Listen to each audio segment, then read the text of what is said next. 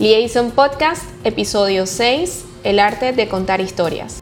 Bienvenidos a Liaison Podcast. Soy Jaycee Martínez y te invito a que compartamos un espacio donde generamos información de actualidad y mejores prácticas para el desarrollo óptimo del capital humano. Juntos conoceremos profesionales exitosos que han logrado posicionarse como socios estratégicos dentro de sus entornos profesionales.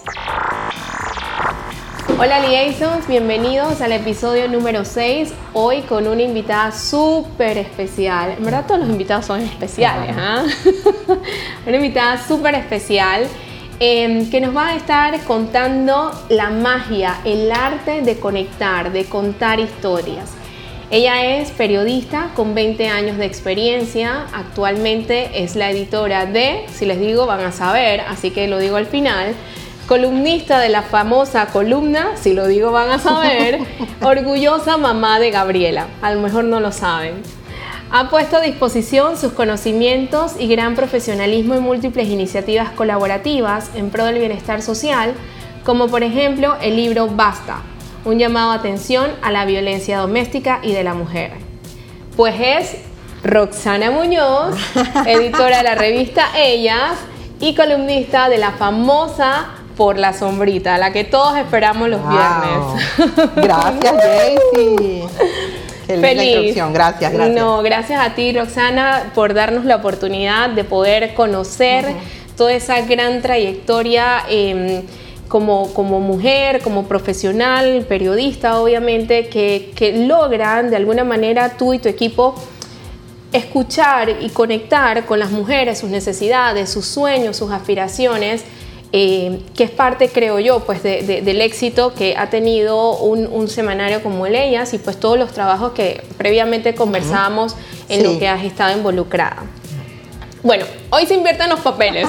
Hoy hacemos la cosa diferente. Estoy nerviosa, estoy nerviosa. bueno, a veces hay que tomar roles distintos. Sí, hay que atreverse. Cuéntanos un poquito tu carrera. ¿Cómo fue ese inicio y cómo fue la evolución de la misma? Sí. Mira, me considero Jaycee bien afortunada porque desde muy pequeñita tenía esa inquietud por escribir y contar historias. Eh, creo que tenía de repente 15 años cuando ya yo imaginaba siendo periodista, lo que en ese tiempo tú podías considerar que era una periodista, ¿no? Y la verdad es que una de mis, de mis fascinaciones era poder escribir, contar, poder viajar, sentía que eso era mm. algo que me podía dar el periodismo. Eh, y para mí fue muy fácil, ¿no? Fue muy fácil y, es algo que, que, siento que fue una fortuna porque a muchos les cuesta encontrar pues, cuál es su vocación. Sí. Eh, estudié periodismo, a pesar de que había estudiado bachiller en ciencias. Eh, no, no sé cómo era en tu época, pero estudiar bachiller en ciencia era como que, oh, eso es lo que tienes que hacer. sí, pero cuando fui a entrar a la universidad, escogí no una carrera tecnológica, no hacer los exámenes de la universidad tecnológica, sino entrar directamente a periodismo. Y mis papás me apoyaron mucho, sobre todo mi mamá que decía, hija, haga lo que usted quiera hacer. Qué bueno. Y su mensaje era que ella sabía que yo iba a ser buena en lo que yo quisiera hacer. Y me maravillo porque de verdad no todos los padres piensan eso, que lo ven de una manera tan fluida y mi mamá, mi mamá pues lo veía de esa forma.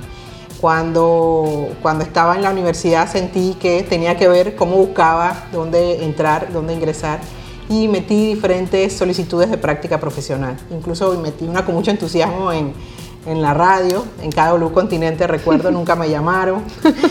Y cuando me llamaron, cuando me llamaron, eh, eh, en realidad fue en, en la prensa. Y más que nada, no, no, realmente no me llamaron. Yo vine aquí, alguien me dijo, ¿por qué no vas y metes tu currículum allá en la prensa? Y aquí en Panamá tenemos esa idea, vamos a volvernos locales, de que si no tienes una conexión o una palanca no entras a los lugares. No sé si, sí, si es algo de lo que tú percibes y muchas veces la gente la detiene. Yo, o sea, yo no conocía nada en la prensa, eh, pero dije, voy a ir y me vine, recuerdo bien, como caminando en esta lomita que tenemos aquí abajo, hasta acá atrás de mi currículum, y la secretaria, la recepcionista que estaba en ese momento, eh, me dijo, ¿eso tú quieres practicar aquí? Yo le dije, sí. Dice, no dejes esto aquí porque nadie lo va a leer. ¿Por qué mejor no vienes en la tarde y hablas con la eh, subdirectora, la editora principal, que era Nubia Aparicio? Wow, tuviste tu angelito allí. Sí, tuve mi angelito, nunca, nunca lo olvido, el que abrió las puertas, exacto. Y yo hice eso, increíblemente eh, la persona, sin conocerme ni nada, la, jefa de redacción me aceptó conversar conmigo y me dijo, ¿quieres practicar? Yo, sí, sí quiero practicar. Eso sí me dijo, solamente hay disponibilidad de hacerlo a partir de las 6 de la tarde y te puedes quedar ahí hasta cuando quieras. Yo vivía en San Miguelito, eh, le dije a mi mamá qué le parecía, porque era un viaje claro. y era de noche. Y era de noche, exacto. Y ella dijo, bueno, hagámoslo pues. Y, y, recuerdo que en ese tiempo pues nos movíamos todos en, autobús y mi mamá bajaba a esperarme en la parada como tipo 10, 11 de la noche. Yo pienso, quiero contar eso para decirles que, que, desde que entré veía esto como un trabajo, o sea, ya era mi trabajo y yo estaba dispuesta a hacer lo que me pidieran hacer, todo feliz. Me decían, vaya a tal parte, no sabía dónde era, pero me encargaba de averiguar. Y quiero que se acuerden que en ese tiempo no había internet. Exacto. O sea, tú tenías que ver de verdad cómo averiguabas dónde quedaban ¿Dónde quedaba? Exacto. Y si te perdías, no había Si te perdías tampoco, no había nada, no había celulares, nada. Claro, exacto. Pero uno encontraba la forma de llegar a los lugares y querías hacer eh, eh, cosas. Y creo que esa voluntad con esa dedicación de trabajo hizo que se abriera una oportunidad, no de las personas que están trabajando en el día a día, sino de otras personas que te están mirando. Entonces quiero, quiero compartir eso. O sea, no te está mirando solamente tu jefe, te está mirando mucha gente alrededor. Claro. Y cuando se abrió una oportunidad, que era una oportunidad de colaborar en la revista Leo, que es una, era entonces la revista infantil del periódico, eh, alguien me ofreció, oye, ¿no quisieras venir a participar ahí? Alguien me recomendó con la persona que estaba haciendo la revista. Y no era lo que yo estaba haciendo hasta ahora, porque en ese momento eran noticias de ponte de la asamblea, políticas nacionales, o sea, periodismo. Periodismo puro, exacto. Sino que era acá empezar a ir a escribir historias para niños. Y yo dije, claro que sí, porque hay una oportunidad y de esa oportunidad pueden venir otras oportunidades. Claro. Entonces, así empezó mi entrada en Wow, increíble, o sea, pero mira, si antes te admiraba, ahora te admiro el triple. y tú sabes por qué, o sea, dentro de lo que me cuesta es uno, es la gran bendición de poder trabajar en lo que te apasiona y como bien lo decías, no todos tienen eso, o al menos o si lo encuentran es como que no, por dar el gusto a otros no lo hacen, sobre todo cuando estamos en, edades muy, muy jóvenes, pues que donde vamos a estudiar. Dos, o sea, tu mamá, belleza. O sea, ese es un mensaje increíble que nos toca llevar el legado de apoyar a nuestros hijos en lo que ellos consideran que es el camino que ellos deben seguir. A veces no serán las profesiones tradicionales, pero hey, eh, ahí a lo mejor hay un tesorito que no lo hemos descubierto. Y tres es darle a lo que venga. O sea, si estás en etapa de aprendizaje, venga. Aprovechar. Aprovechar las oportunidades. Ver el, bosque, no solamente ver el, arbolito que tenemos enfrente, sino ampliar esa, esa visibilidad, ¿no? esa visión. Sí, y yo en la escuela eh, era muy calladita, no era muy introvertida. O sea, sacaba mis notas bien, pero no era de las que estaba liderando los eventos, ni las fiestas, ni nada de eso. Y eh, incluso algunos profesores cuando les comenté que quería estudiar periodismo me dijeron, eso no es para ti, tú no puedes hacer eso. Una comunicadora tiene que hablar, tiene que ser, o sea, yo no era nada de eso que ellos imaginaban una comunicadora, porque en ese momento eh, ser comunicador era salir en televisión, ponte. Claro, exacto. Y ser así como muy arrojado y atrevido y no veían eso en mí. Pero eh, yo tenía la convicción de que yo podía ser buena escribiendo, comunicándome a través de la escritura y por eso para mí siempre fue como un norte eh, entrar a la prensa, que era, una, era el periódico líder en ese momento y era donde yo sentía que podía crecer. Así que, chicas, chicos, no escuchen a aquellos que le digan tú no eres para eso. Si está en tu convicción serlo, pues atrévete, prueba. Así es, así mismo es. Qué bueno, wow, interesante historia, ¿no? A veces creemos que la gente está puesta como que, bueno, pero no sabe lo que hay para atrás. ok, ¿cuál consideras tú que es la fórmula de éxito del ellas? Creo que una bien importante es ser local, dar visibilidad a la mujer, pero no de una manera estereotipada. Yo pienso que muchísimo antes de que, de que tuviéramos movimientos, porque la ya tiene más de 30 años, de que tuviéramos estos movimientos de, la imagen positiva de la mujer, de la mujer profesional. O sea, era lo que tratábamos de proyectar en, en nuestra revista, ¿no? No buscando nunca encasillar a la mujer en ciertos roles. O sea, no es que esos roles tradicionales no sean buenos y necesarios, por supuesto. O sea, las, necesitamos tener, ser madres, necesitamos eh, ocuparnos de las cosas que nos gustan, de tratar esa parte femenina nuestra, pero hay otras cosas que también nos gustan, ¿no? Exacto. Y entonces creo que ella siempre trató de incorporar esas cosas. Trató de buscar también mostrar mujeres de diferentes mundos. No solamente eh, las, las más capitalinas, sino también mirarse un poco al interior, mirar hacia las periferias de la ciudad donde pasan tantas cosas y profesiones distintas. Y creo que eso hizo que la gente pues buscara eh, eh, la revista, ¿no? Así que es, un legado, es un legado el trabajar en el ellas y no es algo que yo empecé, sino que, hay mucha gente que estuvo detrás y que tuvo esas ideas antes y que las hemos seguido los que nos ha tocado pues mantener sí, la revista. Y eso, y ojo, yo puedo dar fe de eso. Yo, bueno, no conocía a Roxana hasta hace poco, pero, pero hace algunos años atrás, em, probablemente que serán ocho años, eh, yo tenía la tradición de tomarme fotos de Navidad con mi hija. Y una fotógrafa que colaboraba con, eh, o colabora, no sé, con el, el, Leyas, me dice, Jaycee, me pidieron tus fotos, pero necesitan que respondas al menos una de las tres preguntas que te van a mandar. Lo único que creo que lo necesitan para hoy. Yo dije, wow. Seguro. En verdad. yo le digo, wow, en serio. Bueno, bueno, ok, está bien, eh, que me manden las preguntas. Recibí las preguntas, eran tres preguntas. Y me acuerdo que tu correo decía, solamente me contestas una, no hay ningún problema. Pero bueno, nada, como tengo un poquito ese cosquillo también de, escribir, eh, me levanté muy temprano, escribí, contesté las tres preguntas, llamé a mi mamá y se las leí todas. Y entonces cuando yo estaba eh, leyéndola, mi mamá no decía nada, yo, mami, mami, ¿estás allí? Mi mamá había quedado llorando. Oh.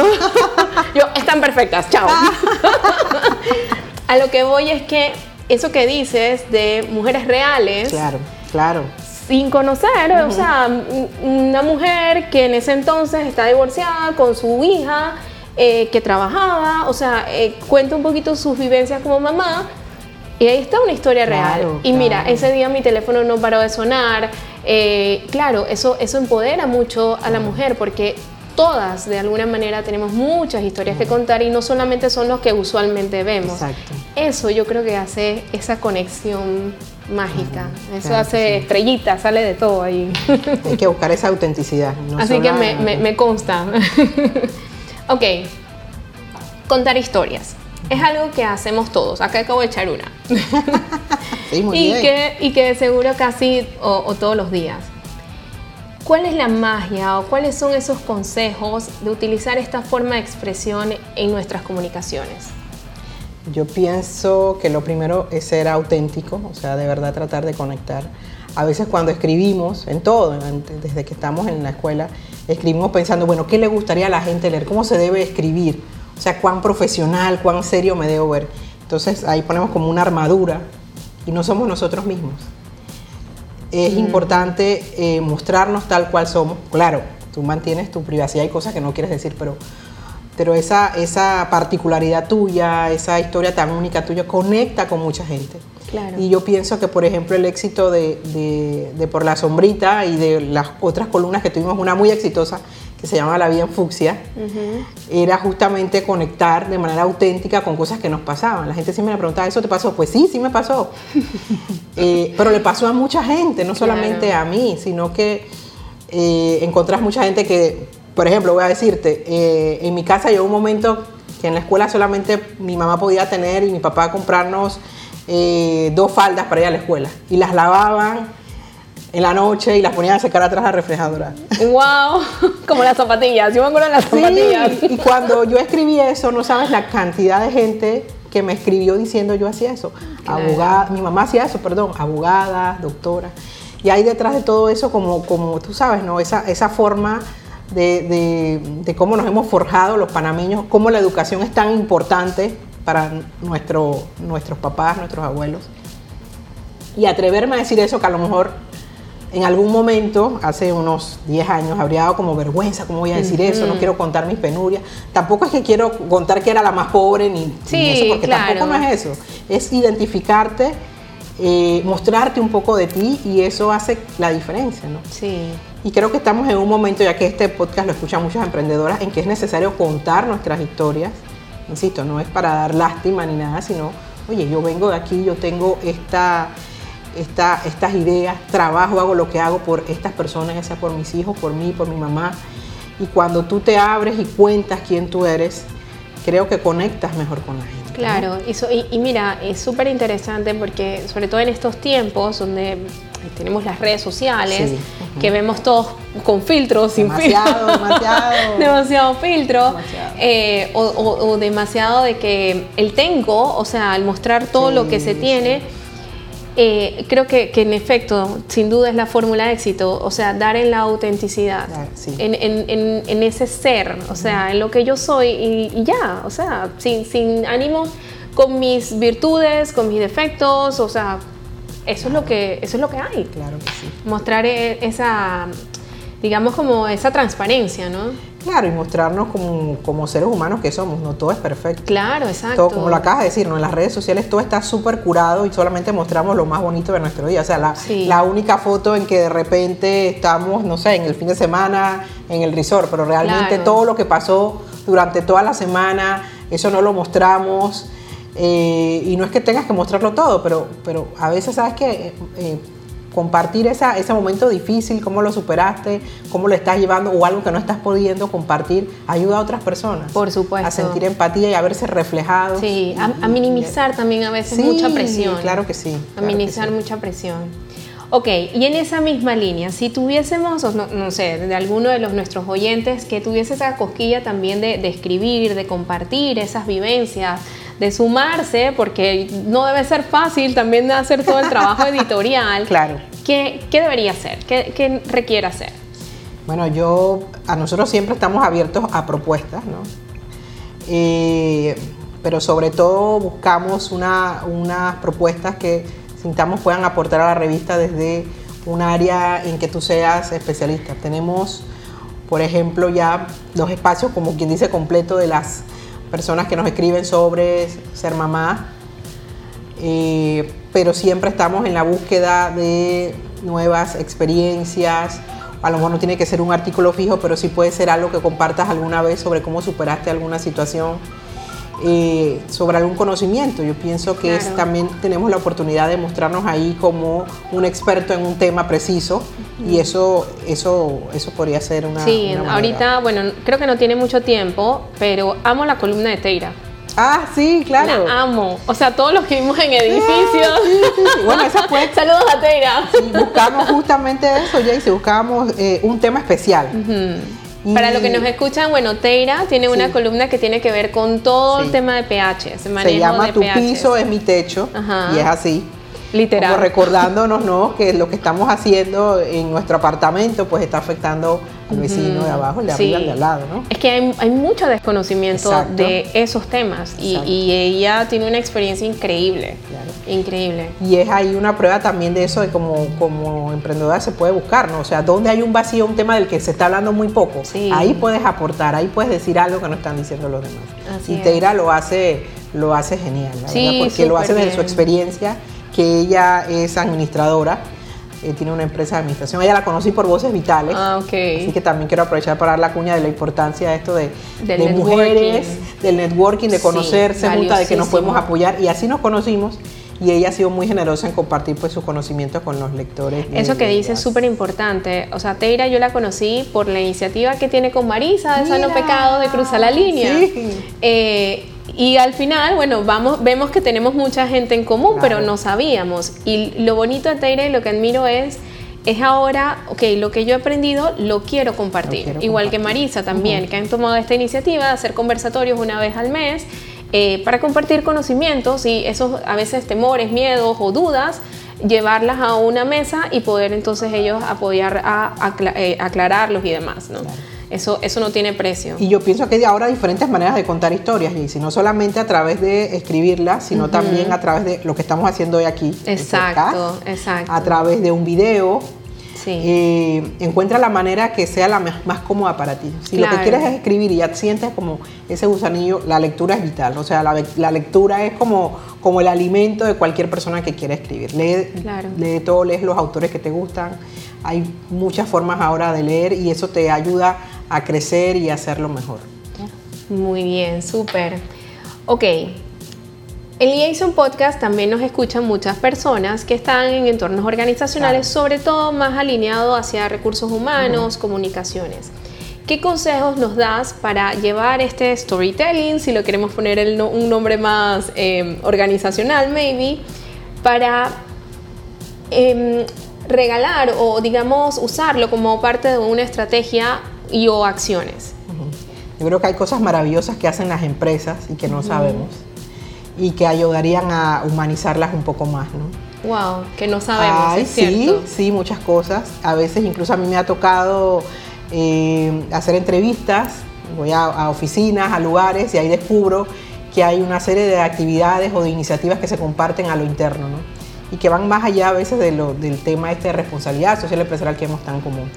Y pienso que eh, es importante contar eso, ¿no? Es importante buscar conectar de esa otra manera con, con, los consumidores, pero también a lo interno, porque no sé, bueno, tú eres una experta en el tema este corporativo y, de recursos humanos, pero creo que a veces a lo, dentro de las empresas estamos teniendo haciendo esfuerzos y no los contamos a los colaboradores, que eso podría eh, unirnos más, eh, crear un sentido de pertenencia y sumarnos a esas iniciativas. Y es que sabes que irónicamente cuando haces mediciones de clima y demás, una de las cosas que más bajo suele salir es comunicación. Sí. bueno, y quiero, y quiero decir, y no solamente seguro pasa aquí, sino creo que las empresas de comunicación también somos las que peores comunicamos a lo interno. Sí, es cierto. Eh, eh, mira, y es algo como que lo damos por hecho. Por hecho, exacto. Pero es estar como de repente más consciente. Y eso que acabas de decir eh, es muy cierto. Yo creo que detrás de, los números hay historias increíbles que si las contáramos más, conectaríamos muchísimo más con todos los stakeholders, o sea, con, no solamente con clientes, con tus colaboradores, con todo el mundo. Claro. Sí, a veces pasa que algunas eh, eh, empresas piensan como, bueno, no quiero contar esto porque es algo como muy altruista y lo quiero mantener en privado. Y claro, se entiende esa parte, pero realmente creo que estás privando ¿no? de saber un poco más de ti, de saber más lo que te motiva, de saber más de por qué debería comprarte a ti, no comprar a otra persona, porque debería apoyarte. Porque al apoyarte a ti estoy apoyando otras iniciativas. Así que creo que sí, hay que encontrar la manera de decirlo. Muy bien. Bueno, pilas, pilas con ese tema. Ok. Conozcamos a Roxana. Vamos a. Vamos a conocer a Roxana. Em, la que vemos todos los viernes ahí en la fotito, la que nos firma el editorial. Y conozcamos un poquito más de, de, la persona como tal. ¿Cuál ha sido el momento más feliz de tu vida? Wow, pienso que cuando me gané una beca para estudiar en la universidad estudié en la Universidad de Panamá y a los estudiantes pues que lograban una, una súper buena nota en, el primer año pues le daban una beca. Para mí fue especial porque sentí que todos, todo, toda mi, mi, mi, escuela, para mis papás fue un esfuerzo pagarla. Yo estudié oh, en el Instituto Justo Semena y una ilusión que yo siempre tenía era poder hacerme responsable. Así que creo que ese fue un momento súper especial. Creo que también otro momento que fue súper especial fue entrar a trabajar aquí en el periódico. Eh, pero sí recuerdo mucho eso como, como, ver que el esfuerzo constante daba resultados. Claro, tenía esa, esa Mira esa buena frase, el esfuerzo constante da resultados. Da resultados. Muy bien. Y el de mayor aprendizaje, un momento que hayas tenido un aprendizaje que no tiene precio. Mira, eh, creo que fue el momento en que me di cuenta de que eh, de repente muchas veces tu trabajo no habla por ti que a veces tienes que hablar por tu trabajo, decir lo que estás haciendo. Pienso que algo Comunicación. Como, mujeres nos cuesta mucho, eh, mujeres panameñas pienso yo, porque te sientes como que no tienes que, estar pavoneando lo que haces, decir tus resultados, eh, comunicarte tanto con la parte de arriba como hacia afuera, quién eres tú. Y pienso que hubo un momento en mi vida en que me di cuenta de que, de que no bastaba nada más con ser esa hormiguita trabajadora que podía trabajar tantas horas y que podía trabajar calladito y que podía dar resultados, sino que también tenía que buscar la manera de que las personas indicadas supieran que yo era la que estaba produciendo esos resultados. Claro, wow, interesante. Sí, porque es verdad, muchas veces como que, oye, no, o sea, porque voy a decir lo que yo estoy haciendo. Que decirlo, tienes que pero, y, y, y como bien dice, no es un tema de, sino que, oye, hay una mente maestra detrás de. Entonces es, darse allí a darse ese esa satisfacción propia más allá de claro eso. Que sí. Creo que es eso. Y comunicar lo que acabas Exacto, comunicarlo. Ok, el mejor consejo que hayas recibido. Bueno, hace poco recibí uno que me parece muy bueno, que dice así, si te cansas, descansa, no te rindas. ¿Mm? Wow. Eh, pienso que, que, es cierto que a veces las cosas no salen como, como, como las planeamos. Uh -huh. A veces hay que hacer una pa pausa, retomar, pero seguir. Excelente. Seguir. Me encanta. ¿Y el peor? El peor, wow. El peor fue, creo que, a ver, a ver. El peor fue, creo que lo recibí en la, en la universidad y era que nos decían mucho eh, que no iba a haber el campo laboral para nosotros en la carrera que estábamos estudiando, imagínense oh, en ese wow. tiempo, que éramos muchos, y eh, creo que eso me generó cierta aprensión, pero a la vez también me generó esa, esas ganas de, de demostrar si era cierto o no eso que me estaban diciendo. ¡Wow! Uh -huh. ¡Qué heavy! O sí, sea... sí, pero era así. ¡Wow! Ok, tres cosas que están en tu bucket list. Algo que quieres hacer sí o sí. De verdad, bueno, me gustaría escribir un libro para niñas aquí en Panamá. Todavía estoy buscando el, el tema, que sería el, el, ideal. Me gustaría también este, viajar mucho con mi hija. Creo que es algo que, que, que ahora que estoy un poquito más grande, quisiera empezar a hacer ya y a definirlo. Y un tercer tema es este, proponerme eh, hacer un espacio mayor para mí. O sea, no solamente de atender las partes la, el aspecto profesional, el de mamá, el de esposa, sino también ese aspecto más personal de Te voy a llamar. Llámame. que no? Llámame. Mira, este fin de semana me fui para Cerro Azul. Ah, Chao belleza. todo el mundo. Belleza. Ese es un buen consejo que debía haberlo dicho. Ponte primero. Las Sí, mujeres tenemos que claro. ponernos primero. Bueno, casualmente. Ponemos a todo el mundo Exacto. primero. Y de hecho, casualmente, lo, lo, lo escribí hace, hace ayer, la noche, creo, en un post. Y puse una imagen de la, el, el hermoso bosque que tiene Cerro Azul y demás, el, el, el Parque Chagres. Eh, y al final lo decía, es que entendí en estos 40 años que para poder querer a los demás tengo que quererme Así a mí es, misma. Así es. Y al final puse, jo, pero esta lección la aprendí a cocotazos. Oh, cuesta mucho. A cocotazos, Cuesta exacto, mucho. porque ponemos primero los hijos, la casa, el esposo, el trabajo, y después cuando uno llega como que, tú sabes, entonces ahí voy a ver qué pasa. O vienen consecuencias Claro. peores. En mi caso, yo tuve un galón de orejas con una rectificación de columna, entonces dije, Claro. ¿sabes qué? Primero yo, segundo yo, tercero yo. No es egoísmo, no es egoísmo. pero es que para poder estar para el resto tengo que estar primero. Ujú. Pero sí, te voy a llamar. Ya, ya, ya. Bueno, tienes una pared en blanco en el medio de la ciudad. ¿Qué harías con ella? Wow, creo que invitaré a mis mejores amigas a ver qué juntas podemos hacer. No, en serio, creo Como que un parking. sí. ok. Digo, me, me encanta lo que, lo que se está haciendo en Panamá en los últimos años, el, el, el canvas en que se ha convertido la ciudad, donde vemos Bellísimo. belleza, belleza. Bellísimo. Han salido Así muchos que, artistas también. Sí, y, y pienso que de verdad eh, crean una, inspiran, Claro. crean otros espacios, nos hacen ver nuestra ciudad de manera distinta, te hacen detener un momento y mirar y apreciar, Sí, apreciar eso. apreciar la sí. belleza. Y, y ver que aquí hay mucho talento, hay mucho talento, panameño talento. y también que tengo que decirlo, Jaycee, que ha contribuido mucho a eso eh, la cantidad de personas que han venido y han Claro. escogido Panamá como su hogar. Ellos nos han aportado, Sí. eh, nos han motivado, nos han empujado un poco ¿ah? sí. a salir de nuestra zona Así de confort es. porque Panamá es un país bendecido. Hemos sido siempre muy favorecidos con condiciones que nos han hecho, bueno, estar bien en una zona de confort. Sí. Y necesitábamos, necesitábamos salir de esa zona de confort y ver Sí. cómo podíamos hacer más, crecer más, llevar Sí. a Panamá al siguiente Y, nivel. y- y también y, llevarlo, esa semillita, a las nuevas generaciones. claro. Exacto. Así es. Era increíble. eh, ya te digo, sin conocerte en ese, en ese entonces, o sea, yo creé una conexión fantástica. Gracias, muchísimas gracias Roxana por haber compartido toda Gracias tu experiencia, tus conocimientos, eh, tus aportaciones, no solamente a las mujeres, sino más bien al país entero, en verdad, porque eh, el, el hecho de que ellas ha estado durante 30 años y tú con ellos ahorita al mando son cuatro. Van cuatro años, exacto. Ha sido extraordinario y más allá de eso, pues todos esos aportes adicionales a los que estás contribuyendo. Gracias y gracias a todos nuestros queridos oyentes por escucharnos en el arte de contar historias con Roxana Muñoz. Gracias.